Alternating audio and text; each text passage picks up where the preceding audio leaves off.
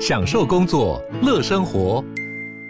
就算不在办公室，也能从容应对线上会议。HP Dragonfly 透过专业的 HP Presence 设计，内建降噪及会议快速键，搭配清晰的 Bang & Olufsen 音效，增强音讯及视讯功能。HP Dragonfly 顶级商务笔电，采用 Windows 11专业版，让您在会议中享有最佳的视觉和听觉品质。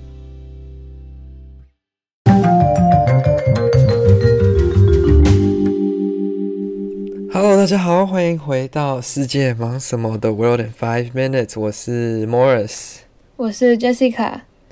那我们今天呢，要把这个新闻的角度、新闻的视角拉到这个全球的视角，我们要来看到的是全球气候跟环境上的一个问题呀、啊，它导致了一个。我们可能一般会觉得没有很严重的事情，但实际上其实对生物上是很严重的一件事情。它导致了这个信天翁这个鸟的离婚率升高哦。那这个研究呢，其实是一个 Royal Society Journal 他们。观察了超过一万五千对信天翁夫妇，长达十五年以上才得到这个结论。所以你看，一万五千对以上，就代表总共有超过三万只的信天翁。那我们刚刚所说的造成他们出轨的意思，就是说，呃，那造成他们离婚，就是说他们基本上是相同于我们人类社会之中的出轨，就是说伴侣之一跑去找其他的信天翁交配。那这样子的行为就是属于离婚，就是他们这样子去 classify 它啦。那其实，在以前的 observation 当中，基本上所有的信天翁都会，他们会有一个很相似于人类的这个感情路，他们会找到一个对象。那假如说他们决定，嗯，他们要厮守终身，基本上他们都会一起度过余生。只有大概 one percent，就是一趴的信天翁会在选择终身伴侣之后。离选择离开他的原本的终身伴侣，那这个一 percent 就是相当于我们人类世界当中的离婚率嘛。那其实这个离婚率就是会离婚率很低诶、欸，很低啊！你看，我们来看看，我们来看看这个台湾的离婚率大概多高啊？那根据内政部的统计哦，台湾在二零二零年当中离婚的有超过五万对夫妻，是亚洲最高的一个国家。真的假的？那。其实，如果以 overall 的 percentage，大概是二点一九趴啦。其实好像没有想象中的高，但是比信天翁高很多了，已经是两倍以上了。那离婚对于信天翁来说，这件事情就会影响他们的就是生存啊、繁殖啊，就是整个种族的那个。哦，这其实对我来说，我看到这新闻的时候，我还蛮讶异，因为你可以想到其他的哺乳类动物，其实有一些是没有这种一夫一妻制的嘛，是比较。I see whoever 就可以的那种感觉。对啊，一夫一妻制好像其实不不多吗？不太确定。嗯，应该是在鸟类当中比较多，嗯、那可能灵长类的一些动物也比较多，但是很多的在大自然当中，其他的生物是没有这样子的。那我们刚刚讲到的是说，它们本身就会离异了嘛，但是现在这个 percentage 越来越高了，以前可能是大概过去可能大概维持在。One percent 一趴左右，那现在有慢慢就是成长的趋势，为什么会这样呢？啊、呃，好像是因为气候从以前到现在就是暖化嘛，然后这个变化越来越大，然后就有个理论是说啦，就是温度上升之后，水变暖这件事情会让呃信天翁他们自己身体里面的压力荷尔蒙就会变高，那变高之后，就是他们可能会。呃，可能更难繁殖，嗯，然后食物它也没办法，就是去找到足够的食物给家里吃嘛。另外一个理论呢是说，嗯，就是因为环境的影响，我们现在呃整个全球温度的提升，海平面的提升，或者是海水表面温度的提升，造成说他们的整个生活的范围跟生活的 pattern 被改变了，像是什么呢？他们可能。被迫飞得更远，然后花更久的时间去找食物，所以他们如果没有办法在这个繁殖季节前回到他们原本的家的时候，他们的伴侣有可能就以为他们不回来啦，就以为他也走了，还是他可能发生意外了，他就跑去找其他的伙伴了，这样也是有可能的。那大家都知道，气候变化已经不只是造成信天翁的影响，它对我们整个环境跟整个地球其实有很大的影响嘛。就像前几周这个刚举办的这个 COP twenty six COP twenty six 就是这个 United Nation 联合国世界气候变迁大会，那就是全球各国的领袖聚在一起来讨论说要怎么解决气候变迁，但是通常啦都没有办法提出一个太实际的方法，It's more for press。他们就就是在讨论说要怎么样可以减少碳排放吧，主要是。没错，那其实大家一起聚集到同一个地方的时候，你其实就是在增加碳排放，啊这个就让我们可以看到。碳排放为什么会是全球暖化跟全球气候变迁很大的一个原因？那它主要的来源其实是来自于世界的哪一些人口呢？研究是显示是说，就是大部分的碳排放都是来自于世界上最富裕的那一群人，像是他们可能会搭飞机啊，就是那种 private jet。例如比尔盖茨，就是有一个大学教授的研究发现，比尔盖茨搭乘了很多次的他他自己的飞机，然后他的。总碳排放量其实高达一千六百吨，那这相当于一百零五个美国人年平均的碳排放量。这其实真的很多哎，就是他一个人就抵掉一百零五个人。啊、但其实我们刚刚讲到这个世界上的有钱，我们在指的吼，其实不是大家想象中的这种 Bill Gates 啊，或者是嗯 Elon Musk 啊，对对对，其实。这里这个研究所称的哦，假如说你是属于世界上有钱人的一个 criteria，其实不高，你只要年收入有达到大概三点八万美元，就是大约一百二十万台币，你就已经是全球前十趴最富有者。那当你达到十点九万美元的年收，你已经是这个世界所有人口当中的 top one percent。所以这里讲的其实不只是这些，嗯，就是 you know extremely rich people，就是非常非常极度有钱的人，是包括我们很多生活在已开发国家的人，你都有很有可能是这个世界当中的前一趴。嗯，而且以搭乘飞机为例的话，那个教授说，只要你是会坐飞机的旅客，你其实就属于全球的精英阶层了，因为全球人口有超过百分之九十的人都没有搭过飞机。嗯，所以你只要有搭过飞机，你其实排放的碳足迹就已经比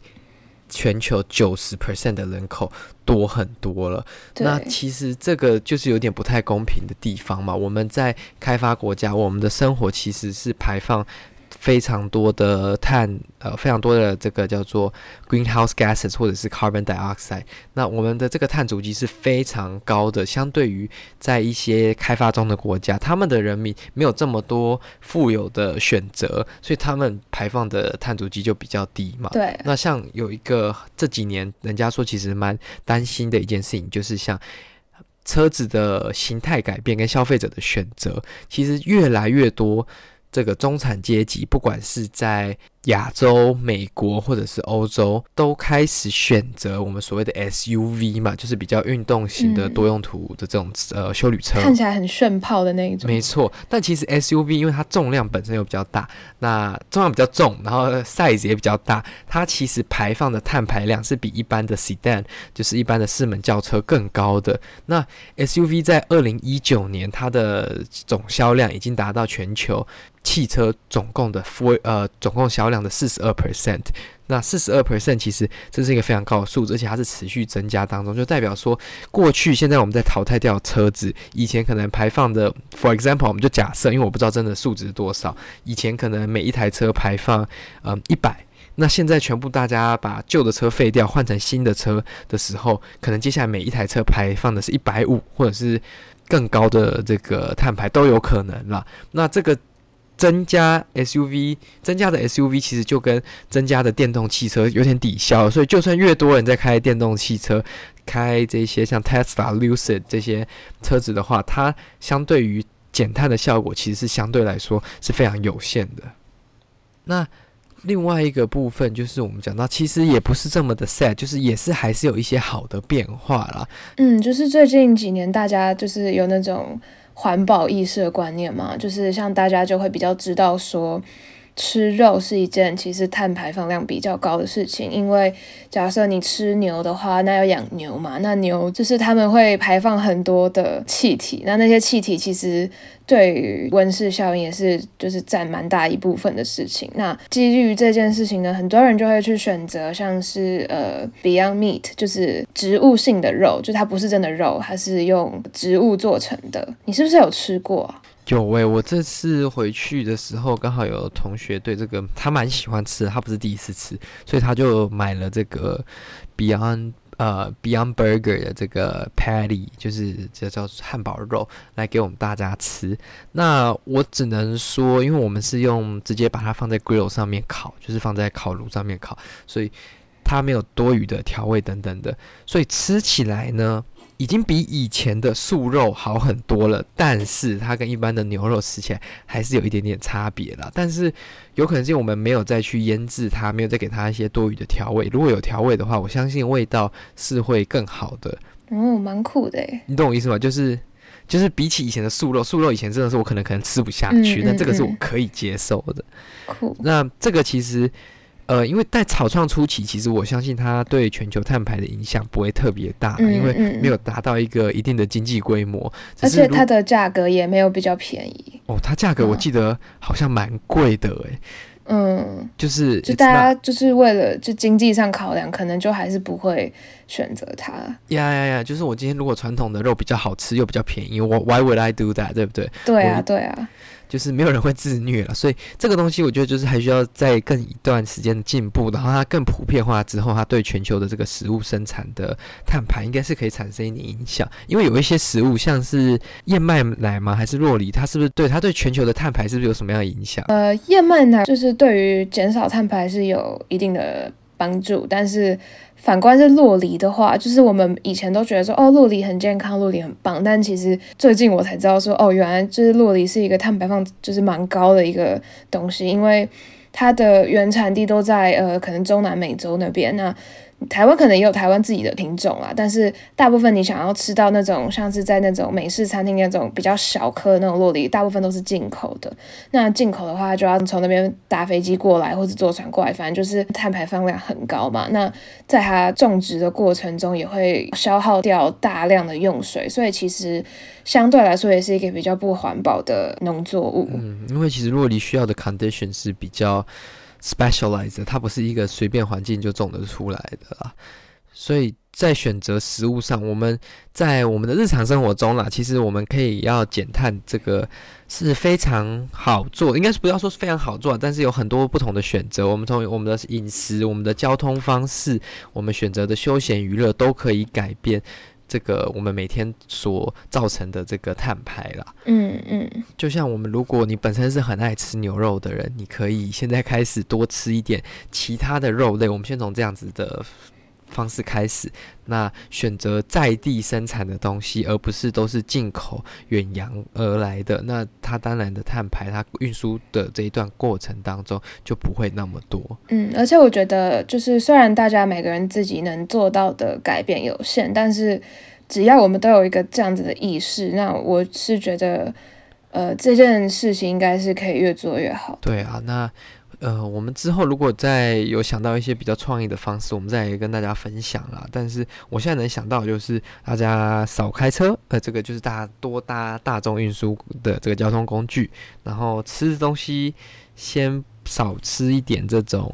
高碳排的食物，然后少用免洗餐具。多多吃一些比较不需要那么复杂包装的东西、零食等等，这都有帮助了。嗯嗯嗯。那这就是我们今天跟各位分享的啦，就是环境其实是需要大家一起努力的。那全球气候变迁不只会对这个。信天翁或者是其他动物造成影响，它对人类也会造成很大的影响，尤其是我们现在可能感受不到，但是很多人其实在替我们的碳排而去受到一些影响，因为其实世界上啊最贫穷的人，他们是拥有着最低的碳足迹，他们排放最少的碳，但是他们却是最容易受到气候变化的影响。其实。是非常不公平的一件事情。如果想象这是我们要去承受的，那其实我们也会很不好受。所以，我们如果能从我们的生活当中一步一脚印去慢慢去改变，我相信对整个地球长期以来的发展会是更好的。没错，没错。那这就是我们今天跟大家分享的气候变迁对于信天翁的离婚率的影响，还有对于我们所有人以及这颗地球的影响。我是 Jessica，我是 Morris，我们下周见，拜拜，拜拜。哇，虽然今天的节目结束了呢，但是呢，我们的抽奖活动还在进行当中呢。现在赶快去我们的 Instagram 或者是我们的 Apple Podcast 参加我们的抽奖活动。